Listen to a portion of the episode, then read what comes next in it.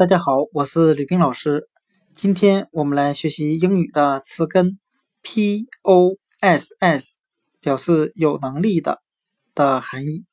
我们可以用单词 boss，boss，表示上司、老板的含义，来记忆词根 poss，有能力的。我们只需要把 boss。B o s s 上司、老板中的第一个字母 b 字母换成 t 字母，就变成了今天我们所要学习的词根 p o s s，表示有能力的。我们这样来联想这个单词的含义。一般来说，上司或老板会使一些看似不可能做到的事情。变得有可能做到。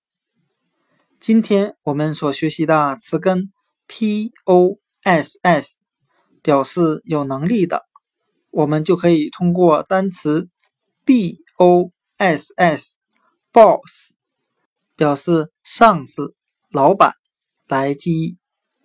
上司或老板有能力使不可能做到的事情变得有可能。今天所学的词根 poss 有能力的，我们就讲解到这里。谢谢大家的收听。